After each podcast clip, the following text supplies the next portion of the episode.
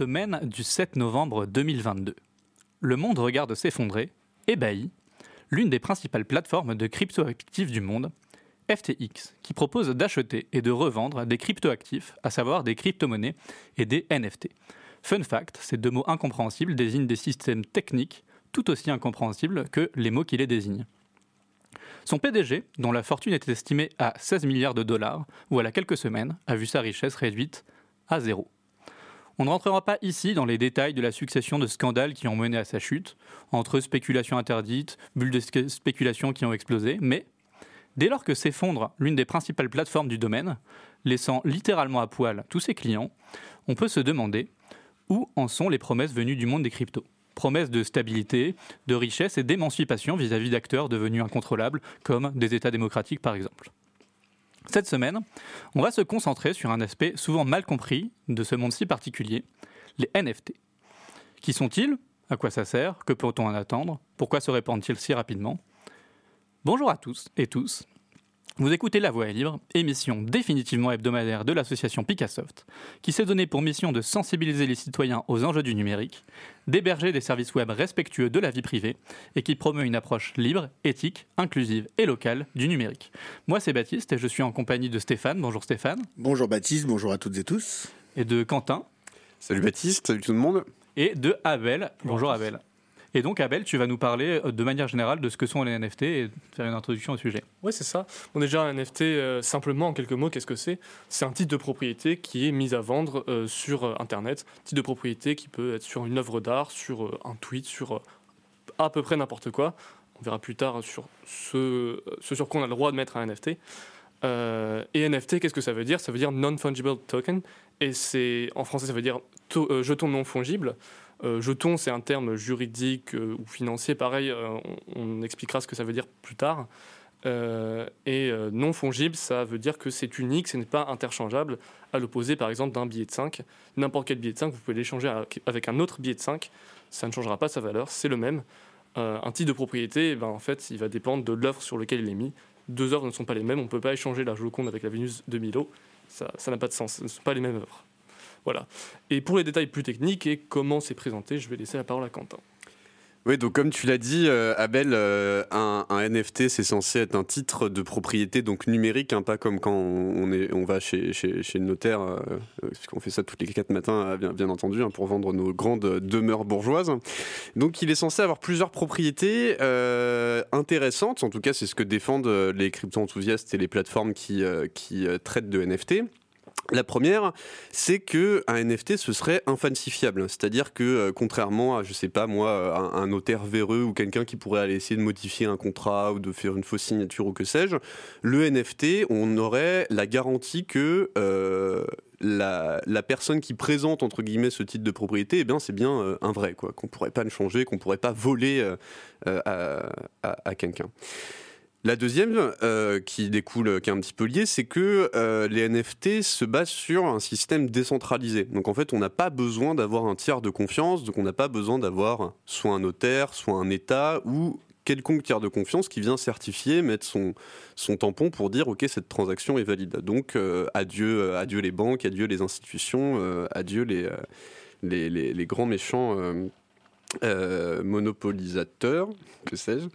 Euh, le troisième propriété, c'est que euh, personne ne peut contester le fait que le titre de propriété soit, comment dire, qu'une, soit valide. Donc la personne qui a vendu par exemple une œuvre et la personne qui l'ont acheté, une fois qu'elles ont en fait, c'est un peu comme un falsifiable, pardon.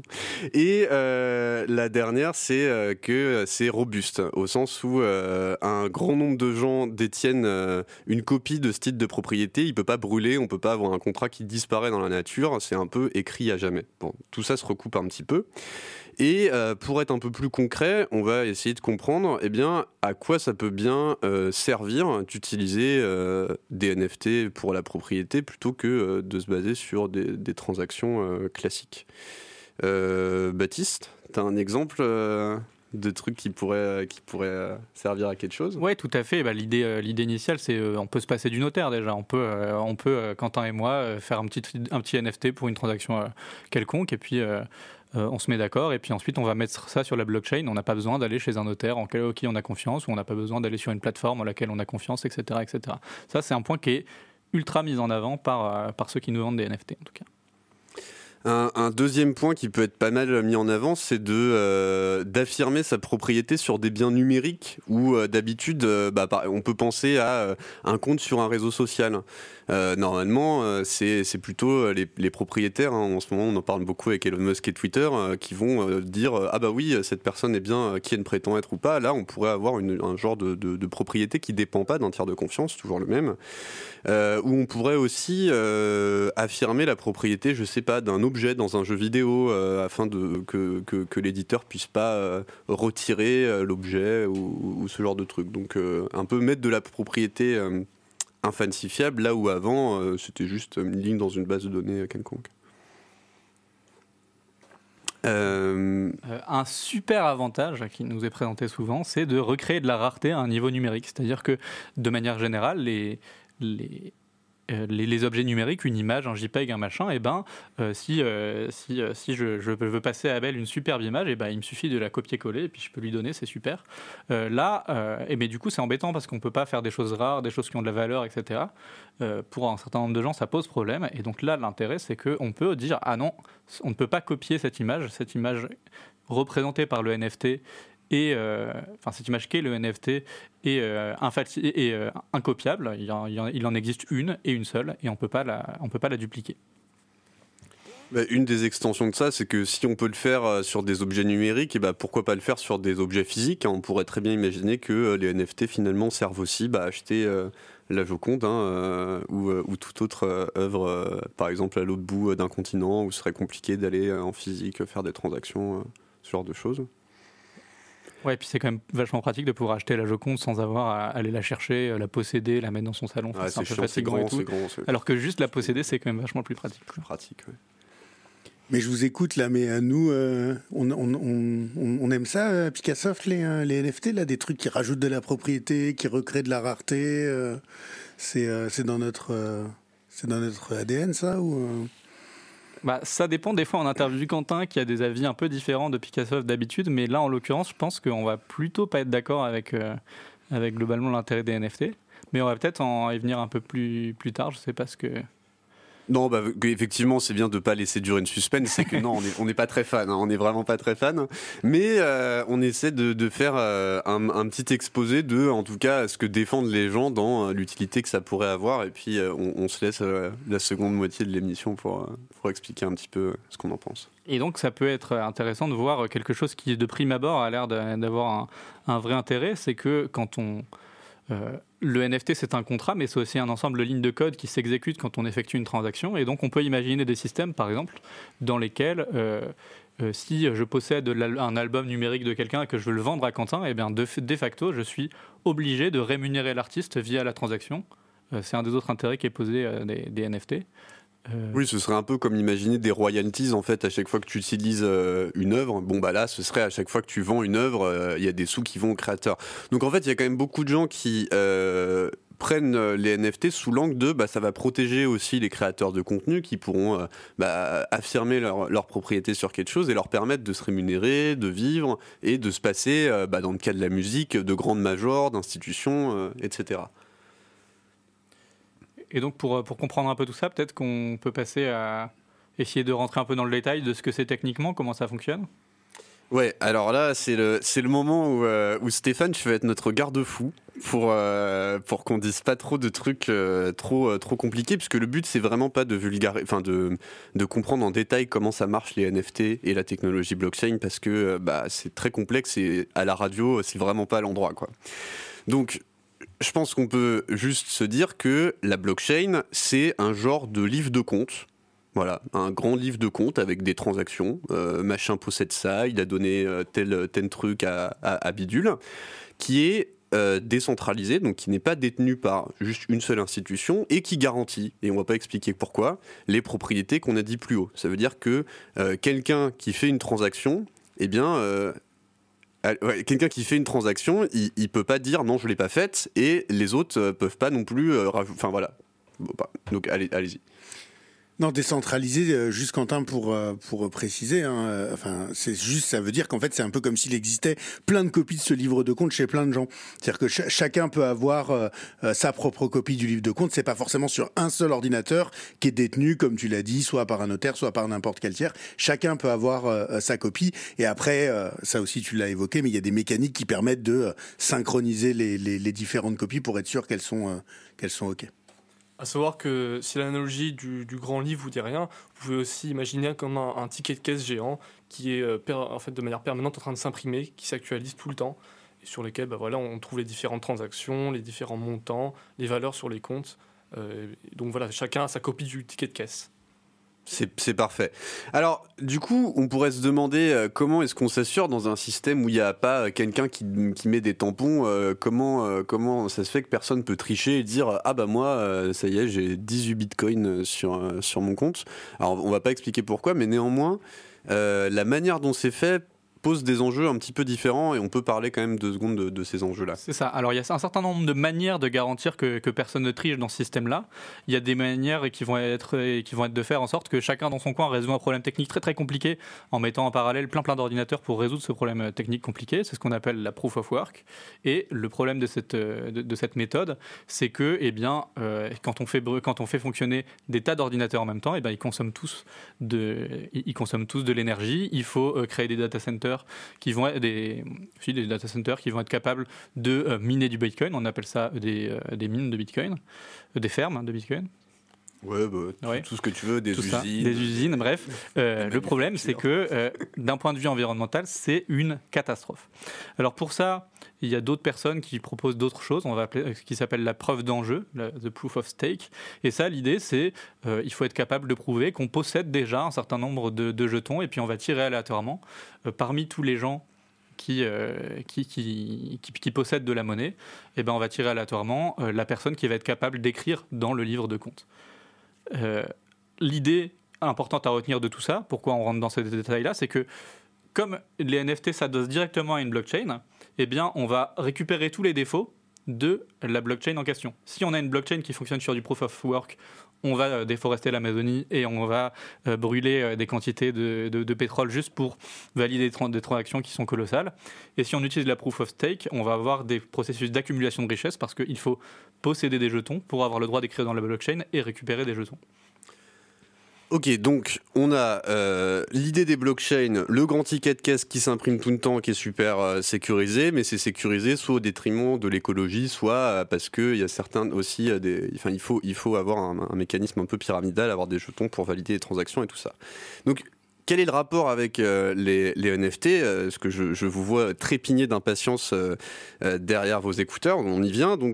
Euh, certaines blockchains peuvent, euh, en plus de stocker des transactions, donc euh, machin a donné X à bidule, eh bien peuvent aussi stocker des contrats. Euh, c'est juste du code informatique, euh, vous l'avez un peu évoqué tout à l'heure, euh, donc du code qui va s'exécuter euh, chaque fois que euh, une certaine transaction euh, est euh, réalisée.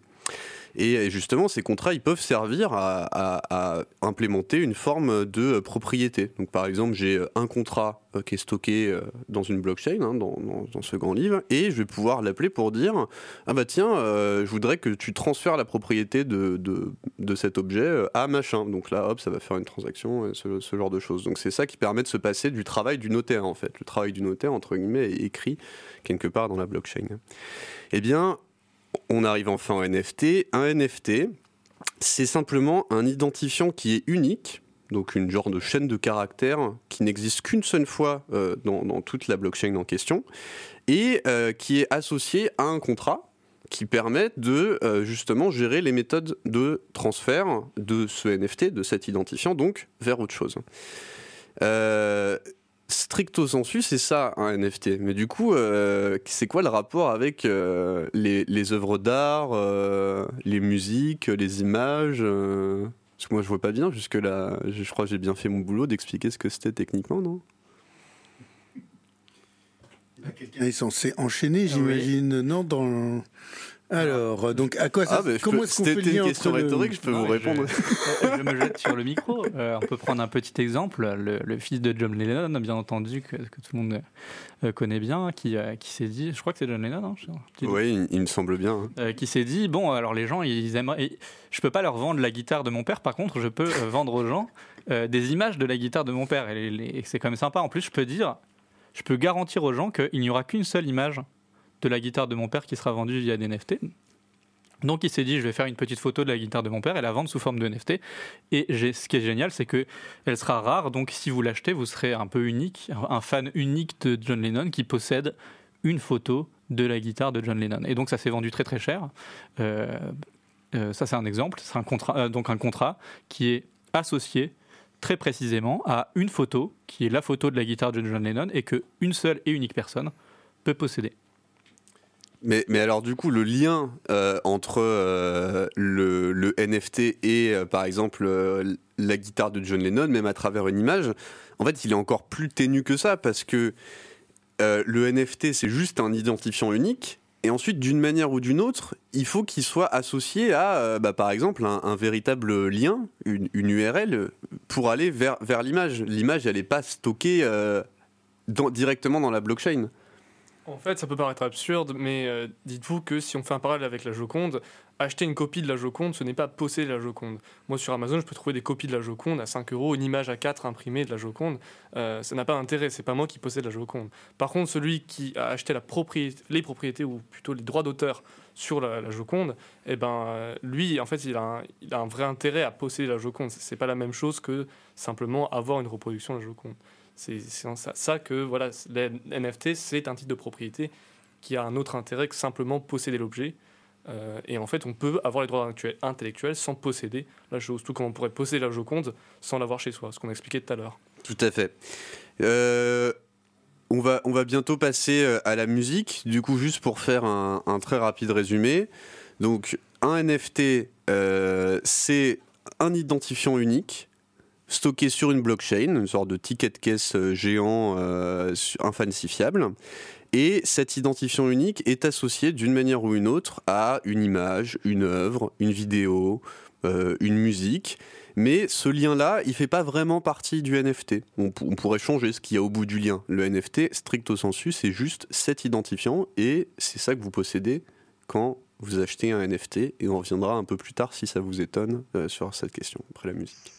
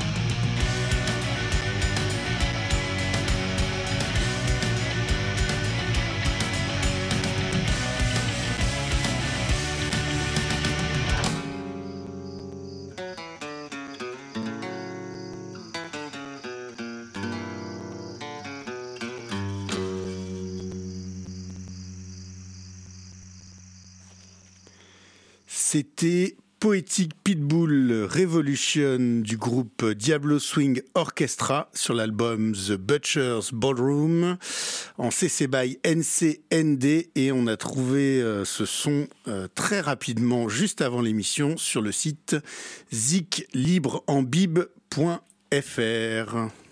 Mais quelle diction incroyable, merci Stéphane. Euh, vous écoutez toujours La Voix libre euh, et donc euh, on parle aujourd'hui des NFT, sujet brûlant d'actualité qui passionne tous les, citoyens de France et de Navarre. Et donc on en est à se demander bah, finalement qu'est-ce que c'est réellement hein, dans, la, vraie vie véritable, notamment sur la partie du droit. notamment Abel, bah, qu'est-ce que dit le droit aujourd'hui sur les NFT Est-ce qu'il en existe euh, seulement un? Euh, Est-ce que n'importe qui peut en créer? Euh, Qu'est-ce que ça garantit vraiment? Et par exemple, je sais pas, moi, est-ce que là, je peux mettre un NFT sur ton téléphone et hop, il m'appartient, je repars avec à la fin? C'est une question tout à, fait légitime. il faut savoir que la loi est un peu à la ramasse concernant les NFT. Bon, souvent, c'est le cas de toutes les technologies pardon, un peu nouvelles. Déjà, bah, je vais commencer par expliquer euh, tout ce qui concerne l'imposition, donc la finance concernant euh, ce qu'on appelle les actifs numériques. Euh, c'est le code monétaire et financier, donc le CMF, qui statue sur ce genre de choses. à savoir voilà, donc, que les NFT, tout comme les crypto-monnaies, donc Bitcoin ou autres, font partie de ce qu'on appelle les actifs numériques, à l'opposé de des actifs économiques comme les actions en bourse. Euh, ils sont imposés en fait euh, similairement aux actions en bourse, donc à 30% par la flat tax, dans le cas d'un usage euh, dit occasionnel. C'est-à-dire que si vous faites un usage dit habituel des, des NFT ou de la crypto-monnaie, eh ben, ce sera imposé différemment. Il y aura d'autres taxes qui viendront s'appliquer, un peu à l'instar d'un salaire. Euh, à savoir aussi que la flat tax ne s'applique que lors de la conversion en monnaie courante, donc en euros, en dollars, en, en réelle monnaie. C'est-à-dire que c'est le néant il n'y a pas d'imposition du tout si on, convertit une NFT en Bitcoin, par exemple. Euh, à savoir que euh, la législation a un peu changé, ou plutôt elle va changer d'ici 2023. Euh, on aura le choix entre deux taxes, donc en fait on va prendre la moins élevée, donc ça correspond à une diminution à partir de 2023, et que certains voulaient que juridiquement les NFT soient considérés comme une œuvre d'art. Euh, pour qu'ils en fait, ils bénéficient du même statut financier que les œuvres d'art, qui est un statut plutôt avantageux. au niveau des taxes, c'est souvent en dessous de la flat tax.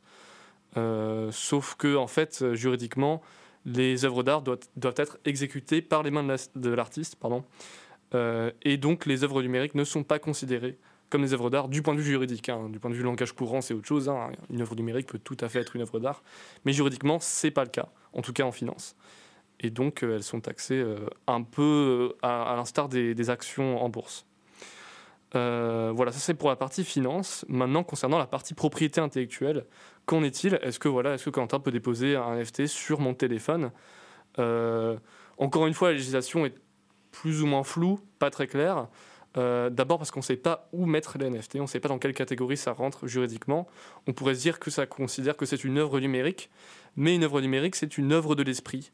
Euh, œuvre de l'esprit, euh, il n'y a pas de définition claire et précise de ce que c'est dans la loi, mais globalement, c'est une œuvre originale. Et pour parler d'œuvre originale, il faut que ce soit marqué par un effort intellectuel de la part de l'auteur et revêtir l'empreinte de sa personnalité, ce qui n'est pas le cas des NFT, euh, donc on ne peut pas parler d'œuvre numérique. Ce n'est pas non plus le support de l'œuvre, c'est en fait c'est une connexion à l'œuvre. Parce que la, NFT, je peux par exemple déposer une NFT à la Joconde, alors que la Joconde n'a initialement pas été pensée pour être euh, une NFT. Donc c'est véritablement pas le support de l'œuvre, mais une connexion à l'œuvre. Donc juridiquement, on peut pas dire que c'est euh, un support de l'œuvre non plus.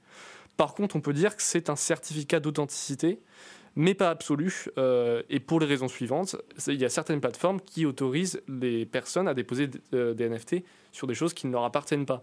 En fait, officiellement, ce n'est pas autorisé, mais c'est possible de le faire. C'est-à-dire qu'il n'y a pas de vérification qui est faite.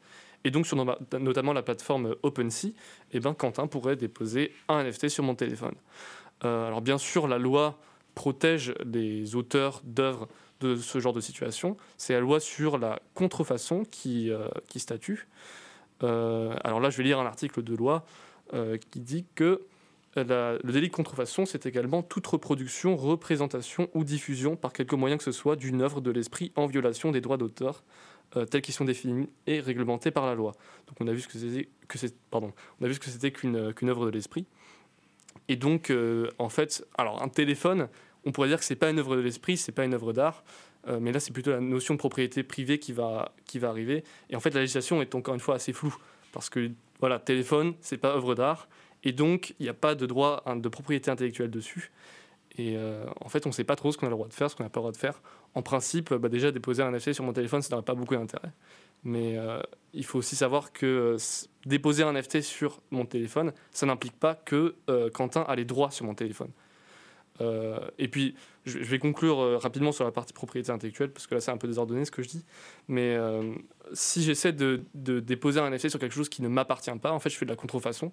Ce qui ne m'appartient pas pardon, dans le cadre d'une œuvre d'art. Donc, par exemple, sur la Joconde, eh ben, c'est de la contrefaçon et on peut risquer jusqu'à des peines d'emprisonnement selon, selon l'œuvre, selon les lois qu'on a enfreint. Et du coup, concernant euh, voilà, les, choses euh, qui n'ont pas de propriété intellectuelle, intellectuelle pardon, comme les téléphones, eh ben en fait, ça n'a aucune valeur de déposer, ça n'a aucune valeur juridiquement de déposer un NFT sur mon téléphone. Ça, ça n'implique aucun droit. Tu n'as pas plus le droit d'utiliser mon téléphone parce que tu as une NFT dessus, en fait. Ça n'agit que sur les droits d'auteur, et encore, ça peut dépendre selon euh, le type de contrat avec lequel est en fait vendu la NFT.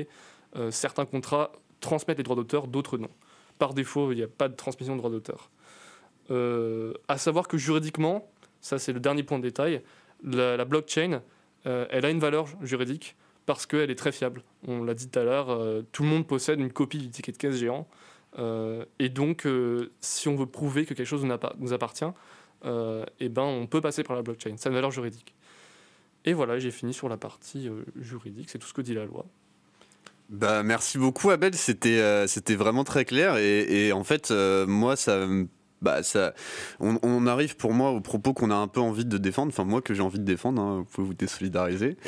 Euh, c'est que au final les NFT c'est surtout un moyen de spéculer parce que finalement, même le peu d'artistes, alors d'une part, il y, a quand même des, artistes qui euh, produisent des œuvres numériques et euh, qui les vendent ensuite euh, sur des plateformes spécialisées pour les NFT. Donc là, on va dire que c'est légitime. ils pourraient vendre, voilà, imaginons que la propriété soit bien définie, etc. Le problème, c'est que euh, d'autres personnes pourraient faire juste une copie de ces images, dire que c'est euh, eux qui les ont créées et puis les vendre. Donc, on a toujours besoin d'un espèce de gendarme un peu centralisé qui va venir euh, distribuer les bons ou les mauvais points pour savoir qui a créé l'œuvre ou qui l'a pas créé. Donc, on, revient sur un truc super centralisé.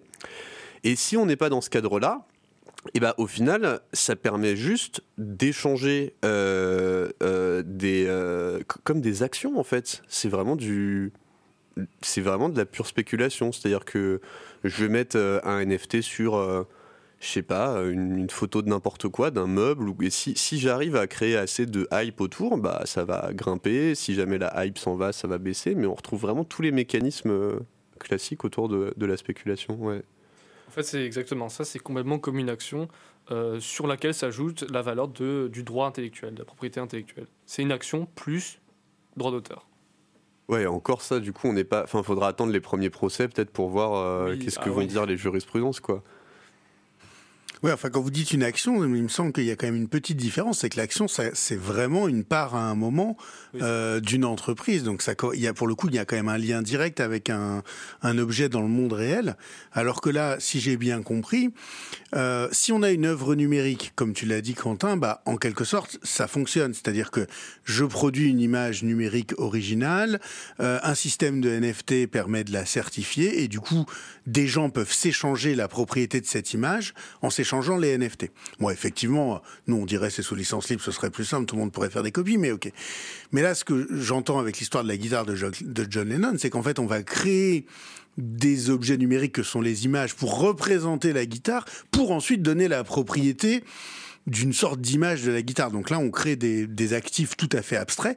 Donc c'est un peu différent d'une action de ce point de vue-là, parce que c'est pas un bout d'une entreprise, c'est une représentation euh, numérique, donc ici une photo, d'un objet réel et qu'on va posséder, mais sans en avoir euh, l'usage. Et en fait, on peut rien en faire si ce n'est le revendre. Et là, ça rejoint ce que tu dis. Donc du coup, ça ne sert in fine qu'à spéculer. Ouais. La guitare de John Lennon, euh, je peux l'avoir en photo, mais comme tout le monde, et je peux pas l'avoir dans mes mains comme tout le monde aussi, quoi. Donc en fait, je gagne rien à avoir ce jeton, si ce n'est l'espoir de le revendre plus cher que ce que j'ai acheté. Oui, carrément. En fait, quand je parlais des actions, c'est plutôt euh, tout le marché secondaire euh, financier. Donc, euh, des fois, des gens spéculent sur la valeur des actions, mais au final vont jamais aller en assemblée générale, vont jamais. Enfin, le but c'est juste d'acheter un truc un peu moins cher et de leur vendre un peu plus cher.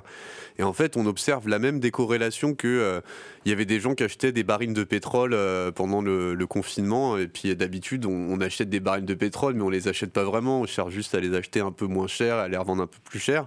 Là, les gens se retrouvaient niqués à devoir aller chercher leurs barils de pétrole. Bon, bah là, c'est un peu les mêmes mécanismes. Il y a une vraie décorrélation entre euh, bah, la guitare de John Lennon et le NFT, sauf que personne n'ira jamais chercher la guitare de John Lennon, quoi. Pour beaucoup, en fait, cette couche d'abstraction, c'est ça peut être une source de mépris, se dire mais t'as acheté un truc qui est complètement abstrait, qui n'a aucun intérêt, t'as acheté une monnaie virtuelle, mais t'es complètement teubé.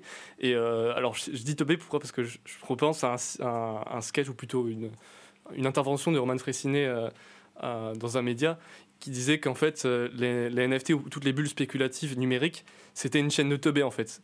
C'est-à-dire qu'il y, a un premier teubé qui achète un, bitcoin pour 1000 euros, qu'il revend pour 1200 euros euh, et, puis on se dit, oui, mais euh, toi au départ, tu as été 2B, mais celui qui t'a racheté pour 1200 euros, ok, tu as pu faire des profits à partir de ça, mais il a été encore plus teubé que toi. Et après, on se dit, oui, mais celui qui l'a acheté pour 1200 euros, il l'a revendu pour 1600 euros. Oui, mais celui qui l'a acheté pour 1600 euros, il était encore plus teubé. Et puis c'est une chaîne infinie comme ça, et puis à un moment, il y a un dernier teubé qui n'arrive pas à le revendre, qui n'arrive pas à trouver plus teubé que lui. Bon, c'est une analogie euh, qui méprise un peu le système de, de, NFT de spéculation numérique, mais voilà, c'est un sketch de, Roman Fressinet qui est marrant. Non, parce que bien sûr, l'idée, euh, c'est pas de, c'est pas de, c'est pas de dire que euh, les gens qui achètent des NFT sont des teubés. Mais je sais que t'as pas voulu dire ça. Et, euh, en fait, c'est aussi parce que je pense qu'il y a des gens qui de bonne foi se disent, bah ouais, j'achète vraiment la propriété d'un truc. Bon, nous, on n'est pas très pour la propriété, mais je respecte, je respecte aussi les gens. Enfin bref. On va peut-être. Est-ce que. Euh, on verrait pas un peu de musique Histoire de se rassembler un peu. Une petite pause hein? Allez, ouais.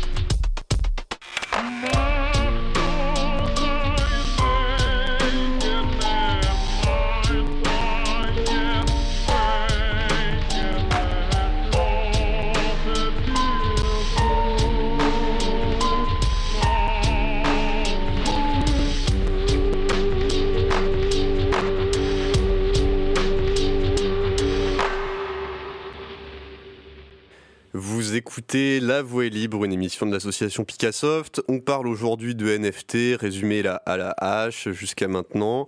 Euh, on a expliqué que les NFT, c'était censé être un titre de propriété numérique, mais qu'en réalité, euh, le droit est très flou dessus, qu'on ne possède pas grand-chose et que ça sert essentiellement pour l'heure euh, à spéculer. Alors bon, bah, on est désolé pour tous les gens qui pensaient qu'ils avaient réussi à acheter la guitare de John Lennon, mais bon, tout n'est pas perdu parce que j'imagine qu'il y a quand même beaucoup d'étudiants et d'étudiantes qui nous écoutent, qui ont du mal à finir les fins de mois, euh, qui mangent des pâtes au beurre euh, les grands jours et des pâtes euh, les, les, mauvais jours. Baptiste, qu'est-ce qu'on peut faire pour eux pour les aider à gagner un maximum de thunes avec les NFT Autant, autant assumer quoi? Ouais, alors du coup, Picasso sur le front de la tech va vous trouver, va vous la, la meilleure manière de vous faire de l'argent avec des NFT. bon, alors juste petite précision méthodologique, hein, on, a, on a parlé d'une partie où on expliquait un peu, un peu objectivement ce que c'était les NFT. Là, on rentre quand même clairement dans la partie dans laquelle on se moque. hein. Je pense qu'on peut le dire, euh, on peut le dire comme ça. Et donc, je vais vous parler euh, des play to earn. Donc, play to earn, jouer pour gagner, ça a l'air sympa. Euh, je vous invite, euh, si vous avez un moteur de, recherche à disposition, à aller taper play to earn sur une barre de recherche et à voir ce qui sort. Alors, moi, à titre personnel, ça m'évoquait les, les, les meilleures arnaques sur Internet. hein. C'est euh, donc, euh, quand on, fait des recherches, on, peut trouver des trucs comme la liste des meilleurs play to earn pour gagner de l'argent rapidement. Et notamment, alors moi j'ai fait cette petite recherche sur mon, moteur de recherche favori, et si on regarde, on trouve assez facilement des petites listes, des petites listes sympathiques pour se faire plein d'argent. C'est toujours le même ton. hein, euh, euh, quand on vous présente le jeu, on vous explique pas comment on va s'amuser, ce qui va être marrant, euh, ce, qui, va être sympa. Mais par exemple, dans ce play to earn d'un nouveau genre, il y a plusieurs manières de gagner de l'argent avec les tokens SLK et les tokens STT. Et ensuite, on vous explique ce que sont les tokens, comment se faire plein d'argent, etc. Donc là, en l'occurrence, sur l'article que j'ai trouvé, il y a une petite dizaine de, jeux avec des manières différentes. L'idée principale étant à chaque fois que vous gagnez de l'argent parce que quand vous achetez des choses dans le jeu, d'habitude, euh, je ne sais pas si je prends pour exemple le célèbre jeu League of Legends, vous achetez euh, des, petites images qui pour, pour que votre héros soit plus joli, mais le vrai problème de tout ça, c'est que vous ne les possédez pas. Solution euh, du play to earn, et bien maintenant, les petites, les, petites représentations de votre champion, et bien, ce seront des NFT, donc vous les posséderez réellement. Donc, euh, l'idée, c'est comment on va se faire des maxi-tunes. Et ben, on va aller dans le jeu, on va gagner tout un tas d'objets, et ces tas d'objets, vont être corrélés avec des NFT qu'on va pouvoir échanger sur des marchés secondaires, qu'on va pouvoir éventuellement euh, euh, acheter pour pouvoir jouer et les revendre un peu plus cher. On se sera fait du bénéfice, etc. C'est un style de jeu qui s'est popularisé en 2017, notamment avec un jeu qui s'appelait CryptoKitties, qui était tout sympathique, dans lequel on pouvait avoir un petit chat tout mignon. Euh, et en fait, ce chat, c'était un NFT. Donc, euh, la bonne nouvelle, c'est que sur votre chat, vous pouviez spéculer à la baisse, euh, etc. C'était vraiment trop bien. Non, je déconne. En vrai, la promesse, c'est que vous êtes propriétaire de votre chat et que personne ne pourra jamais vous empêcher d'être propriétaire de votre chat. C'est-à-dire que si demain le, système de, de, de, CryptoKitties s'effondre, et ben, il y aura des développeurs dans leur coin qui pourront redévelopper un CryptoKitties et qui pourront vous aider à avoir la valeur de votre crypto-monnaie parce que vous pourrez continuer à, élever votre chat. Euh, donc ça, c'est vraiment l'idée des play to earn, c'est je joue, les objets du jeu avec lesquels je joue, je les possède via une, une, crypto NFT. Euh, donc, si je reprends la lecture de l'article que je vous présentais tout à l'heure, dont je ne donnerai pas le nom parce que j'ai pas particulièrement envie de leur faire de la pub, euh, ils font une petite liste sympathique de tous les avantages, des nombreux avantages et des quelques inconvénients euh, de, des, des play to earn. Alors, le premier, le, le point vraiment très intéressant, c'est que ça constitue une source alternative de joueurs. On parle quand même là de plusieurs. euh, De, revenus. oui, de revenus, de revenus. J'ai dit quoi? Le joueur. ah, une source euh, alternative de revenus pour les joueurs, pardon. Euh, donc c'est quand même des grosses sommes, on parle quand même là de plusieurs dizaines de centimes par mois. Euh, donc vraiment, là, si, si vous, si vous voulez mettre du beurre dans vos pâtes, n'hésitez pas, c'est quand même giga rentable. Alors le deuxième point, euh, moi je trouvais que c'était c'était le même, mais euh, très très objectivement, ça, je cite, récompense les utilisateurs. Donc pour moi c'est le même point que le niveau 1, mais c'est quand même un, un argument supplémentaire. Un troisième argument, alors là on arrive dans une série de trois arguments que j'aime beaucoup. La première c'est que ça popularise l'adoption de la blockchain. Alors sans prouver que c'est intéressant, hein, sans prouver que c'est utile, etc. On pourrait, euh, pourrait s'y intéresser, mais euh, nous on l'a vu précédemment, c'est quand même vraiment très utile d'avoir des NFT partout, donc c'est vraiment super cool que ça, se popularise. Et ensuite, donc les arguments suivants, c'est euh, ça booste le développement des NFT et ça vulgarise l'utilisation de la blockchain, que des arguments déjà très très différents et ensuite très très intéressants, on l'a vu. Alors les désavantages, là, ils nous font quand même l'aumône de quelques petits désavantages qu'on pourrait avoir. Euh, le premier, c'est que malheureusement, c'est très très cher de rentrer dans un play to earn. Bah oui, parce que comme les objets du jeu, ils sont, euh, associés à des NFT qui sont chers, enfin qui sont, euh, qui sont liés à la spéculation, et ben si vous arrivez actuellement sur CryptoKitties, bah, il faut investir 100 balles pour pouvoir avoir votre petit chat, etc. Parce qu'il est lié à un NFT. Ensuite, euh, l'autre problème, c'est que c'est un marché qui est super saturé. Donc, si jamais vous voulez vous faire du business en, euh, en montant euh, vo- votre, votre jeu de, de, de play to earn, eh ben, malheureusement, il y a déjà plein de concurrents qui font exactement la même chose avec des jeux tous pas ouf, etc.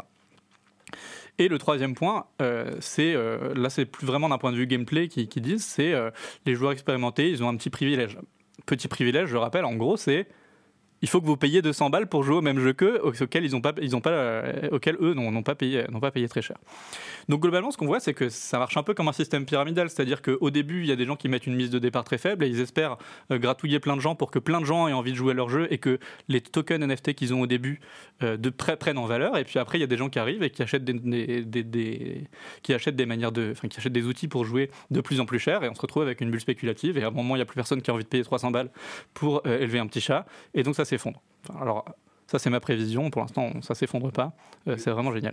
Ça marche vraiment à toutes les époques. Euh, les systèmes pyramidaux, c'est génial. Je peux prendre n'importe quelle technologie et faire un truc euh, pyramidal. mais là, c'est trop cool parce que c'est ces technologies qu'on comprend pas tout et tout. C'est vraiment, moi, j'aime bien. C'est plutôt sympa. C'est vrai que si on comprend pas, c'est mieux en fait les systèmes pyramidaux. Alors moi, je voulais juste terminer un peu cette, cette explication par un exemple, qui, l'exemple qui m'a fait pencher sur le milieu des play to en fait, c'est, alors là, je vais être obligé d'en faire la pub pour vous expliquer un peu ce que c'est, mais ça s'appelle Immortal Game. Alors c'est un jeu qui est super sympa et le slogan c'est The Next Generation Chess Platform Driven by Community. Alors bon, le Driven by Community, on cherche toujours euh, pourquoi c'est Driven by Community, mais on y reviendra plus tard. Euh, l'idée extraordinaire qu'ils ont eue, à votre avis, est-ce que c'est rajouter des petites règles, des trucs sympas dans le jeu d'échecs pour que ce soit vraiment, euh, vraiment novateur et tout? Non, le changement, c'est que maintenant vous pouvez payer pour avoir des jolies pièces d'échecs qui sont vachement plus belles. Alors il y en a des en ivoire, des en or et tout, et vous pouvez les échanger sur des marchés secondaires. Donc ça c'est vraiment le truc, euh, le truc novateur. Alors euh, avant, c'était ennuyeux. Hein. On pouvait aller sur Lichess ou chess.com, qui sont deux sites sur lesquels vous créez un compte en deux minutes. Il y en a un qui est libre, l'autre pas, mais ça, il n'y a pas de différence de, fonctionnalité. Puis vous pouviez jouer aux échecs, mais c'était ennuyeux parce que vous ne pouviez pas montrer que vous aviez des jolies pièces et tout. Tout le monde avait le même échiquier, c'était pas très très intéressant. Mais là, euh, on a un site qui euh, propose des défis rigolos et qui, euh, qui vous permet de vendre des pièces. On voit un premier lien, c'est comment jouer. Deuxième lien, c'est comment vendre vos pièces. comment vendre vos pièces sur les marchés parallèles. Alors, il faut savoir que ça se vend très cher en ce moment. Ça hein. quand même genre 15-20 euros la pièce d'échec un peu jolie. mais en tout cas, l'argument phare de tous ces jeux, notamment celui-là, c'est vous possédez un jeton, vous n'êtes pas dépendant de la plateforme. Si demain la plateforme s'effondre, eh ben vous pouvez revendre toutes vos pièces. Sauf que, en réalité, bien sûr que si. Si demain la plateforme décide de ne plus reconnaître les jetons, bah, vous serez bien malin avec votre NFT de pièces d'échecs en ivoire. Euh, mais vous pourrez rien en faire, à moins que, il euh, faut quand même rappeler l'hypothèse, il faut qu'une autre plateforme redéveloppe la même chose. Un. Deux, qu'elle décide d'utiliser les, les, mêmes NFT que le site.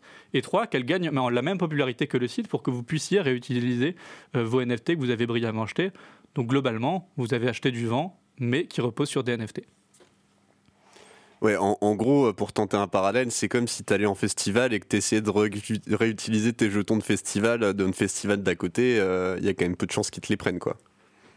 Ouais, c'est ça. Et l'idée, c'est aussi de se dire, effectivement, la personne à qui vous donnez les jetons du festival d'à côté, elle sera tout à fait capable de remarquer que c'est bien les jetons du festival d'à côté et que vous auriez pu acheter des boissons au festival d'à côté et que vous l'avez pas fait. Mais elle va pas juste vous les prendre en vous disant, ah bah oui, je les reconnais qu'ils sont authentiques. Non, il faut qu'elle ait envie de les utiliser. Et ils n'auront pas envie, quoi. Mais moi, j'ai rien compris depuis le début. Ou si j'ai des pièces d'échecs en or, quand même, je peux au moins récupérer l'or, euh, le refondre et revendre l'or et faire des trucs avec, non? C'est un peu le problème, c'est que euh, tu as un superbe lien vers des pièces en or que tu ne peux pas utiliser. Alors, tu peux, tu peux utiliser une version virtuelle de tes pièces en or, mais malheureusement, tu n'as pas accès à l'or de tes pièces d'échecs. C'est dommage. Ça aurait été un moyen de se faire de la maxitude, mais en l'occurrence. Pour ceux qui ont joué au jeu CSGO, euh, il y avait ce système de d'armes, de, je, je, crois le skin d'armes qu'on pouvait revendre. Et il y, a, il y avait et il y a toujours, il me semble, un, marché plus ou moins spéculatif sur ce genre de choses. Ça rappelle voilà un peu ce que tu nous décrivais. Sur, sur Steam, il me semble qu'on trouve la même chose. On peut euh, gagner des cartes et les échanger. En fait, c'est de, toute façon, on va pas se mentir, c'est juste. Euh, enfin, il y, a encore toujours un moyen, euh, dès qu'il y a un moyen pardon, de faire un peu, euh, un peu d'argent sur des mécanismes de spéculation, d'achat-baisse, souvent ça arrive. Hein. Sauf que là, la seule différence, c'est qu'il y a un peu la promesse de. Aucune plateforme pourra dire que ça c'est pas à vous et du coup vous pourrez, vous pourrez le revendre. Sauf que je pense que Baptiste, tu voulais peut-être dire un, mot dessus. au final, est-ce que dans la pratique des gens tous les jours qui achètent des NFT, est-ce que c'est vraiment décentralisé? Genre, ils vont directement parler euh, à la blockchain pour ajouter une petite ligne euh, dessus? Ouais, bah, ça, c'est un point. C'est euh, typiquement dans le cadre des play to earn, votre votre, euh, votre interlocuteur, c'est pas la blockchain directement, en fait, c'est l'interface euh, du site qui va vous expliquer comment acheter, vendre des, objets, etc. Euh, mais en fait, vous êtes toujours tributaire de systèmes, etc. Et ça fait un peu le lien avec ce qu'on disait en introduction. Là, récemment, euh, comme c'est trop compliqué de gérer soi-même des, portefeuilles d'éléments sur la blockchain, bah, en réalité, on fait confiance à des courtiers euh, qui vont gérer l'argent, etc. Et là, actuellement, comme, euh, comme, le, comme euh, FTX s'est effondré, eh bien, il y a plein de gens qui avaient leur portefeuille euh, dans un truc décentralisé accessible à tout le monde, mais en réalité, ils ont tout perdu parce qu'ils avaient leur, euh, leur, euh, leur NFT euh, dans le portefeuille, euh, sur, sur un portefeuille qui est le portefeuille de FTX. Il faut prendre des risques pour gagner de l'argent, Baptiste. Tu t'es, t'es- t'es encore un peu naïf. C'est vrai, malheureusement, euh, je n'ai pas, pris- je n'ai pas- je n'ai pas pris assez de risques dans les, dans les play to earn, donc je suis là euh, jaloux, euh, derrière, derrière le train, à essayer de le rattraper, euh, mais je n'ai pas un, un grand capital dans les, dans les jeux en play to earn, malheureusement. Mais non, mais parce que tu copossèdes quand même toutes les images libres du monde, toutes les musiques libres du monde, toutes les vidéos libres du monde. Tu vois, c'est quand même classe. Bon, en vrai, tu les possèdes pas, mais tu peux les utiliser comme tu as envie, c'est déjà pas mal. Ah, Ouais. c'est beau ça. Et en plus, on va me faire un procès si j'essaie d'en faire des NFT, c'est ça qui est, qui est un peu triste. Quoi. Est-ce qu'on n'irait pas euh, se rouler dans l'herbe pieds nus en jouant du djembé finalement euh Ok, c'est- Donc, c'est ta conclusion, Quentin, n'est-ce pas? C'est la mienne. Ok. Personne n'a rien à ajouter? Euh, non, le djembé, c'est sympa. Ok.